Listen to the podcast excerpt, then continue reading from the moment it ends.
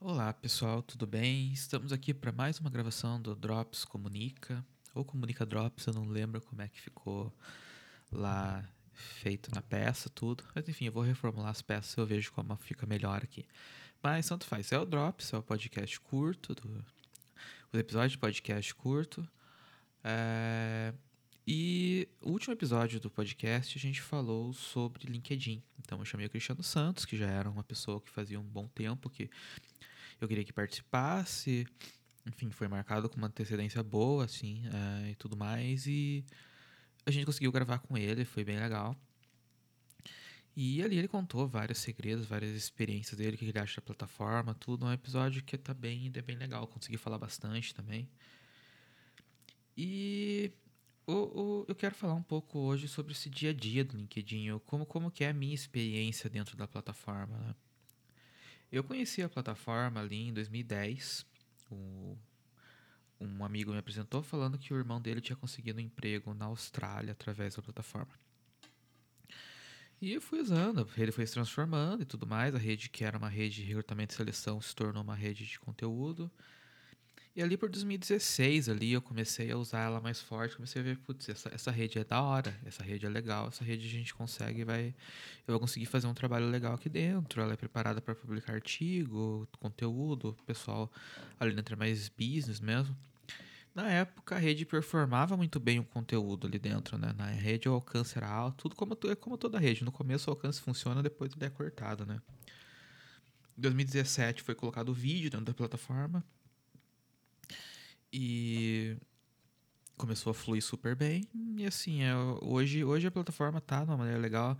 A, a, plataforma não performa da maneira que performava antes, mas é, é, como toda rede, tem que ter o conteúdo certo, saber o que falar certo. Enfim, é interessante produzir, é interessante interagir ali dentro. É... E é uma rede bem interessante, assim. Eu acho que de todas as redes hoje, assim, é para importância, importante para mim, eu acho que talvez só o Behance tenha uma importância maior. Dá para gravar um episódio sobre o Behance, né? Acho que é boa, boa ideia aí para fazer. Pegar uma galera que use bastante o Behance, tenha, tenha a mãe ali tudo para vou, vou aprender a usar também, né? Mas hoje eu uso bastante pescando referência, né? Mas assim, o, o LinkedIn, ele acabou.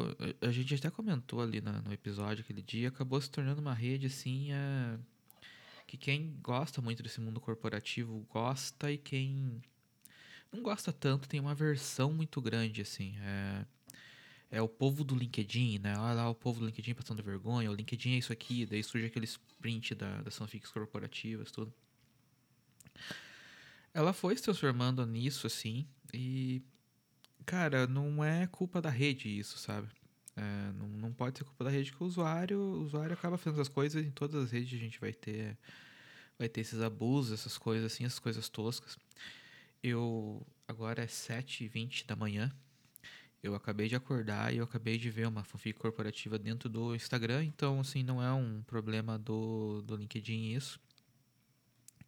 Mas de fato, às vezes dá vontade de parar de usar por isso, assim, dá vontade de parar por causa desse pessoal que fica postando esse tipo de coisa, postando absurdo, falando que ah, você não ganha pouco, você trabalha pouco, você tem que trabalhar mais. Olha aqui, estou trabalhando 11 da noite.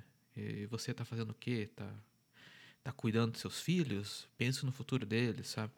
Esse, esse tipo de coisa tosca que tem dentro da rede que às vezes dá vontade de parar de, de usar, né? Mas é, toda rede vai ter isso, né? Toda rede vai ter isso, toda rede vai ter gente tosca, porque gente tosca existe no mundo, assim. A gente queria muito que não existisse, mas não tem como, né, cara? As pessoas existem, elas estão aí no mundo. E a gente vai fazer o que? A gente vai parar de viver por causa delas? A gente tem que seguir, bloquear, silenciar esse tipo de pessoa e, e seguir em frente, né? Tem alguns nomes ali do LinkedIn que a hora que você vê que tem post deles rodando, que eles furaram a bolha e chegaram até mim, é porque é merda, é porque é besteira. É porque falaram alguma baboseira e tem gente concordando, tem gente discordando, tem gente rolando briga ali. E. Mas, assim, tem muita gente que produz um conteúdo muito bom dentro da, da ferramenta, sabe? É, eu não sei se as pessoas consideram o meu conteúdo bom, mas enfim, eu acho que eu produzo um conteúdo legal, um conteúdo bacana. Eu, eu penso meu conteúdo, eu posto ali da melhor maneira, eu não jogo simplesmente esse conteúdo ali dentro, né?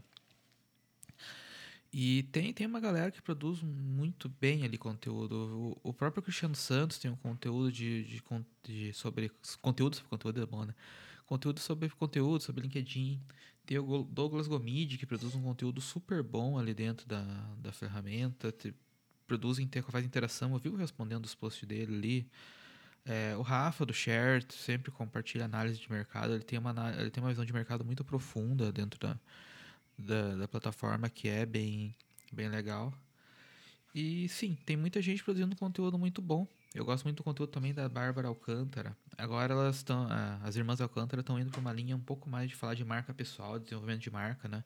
Trabalhar muito forte. O, o social agora estão indo para essa, essa área que eu acho que é a minha área, né? É a minha área mais forte. Elas estão produzindo conteúdo super bom. Enfim, dá uma olhada nos top voices ali, veja quem que, quem que você se identifica. E você não precisa seguir o Ricardo Amorim, por exemplo. Apesar de assim, eu não acho o conteúdo do Ricardo Amorim bom. O pessoal comenta os conteúdos dele que não é muito legal.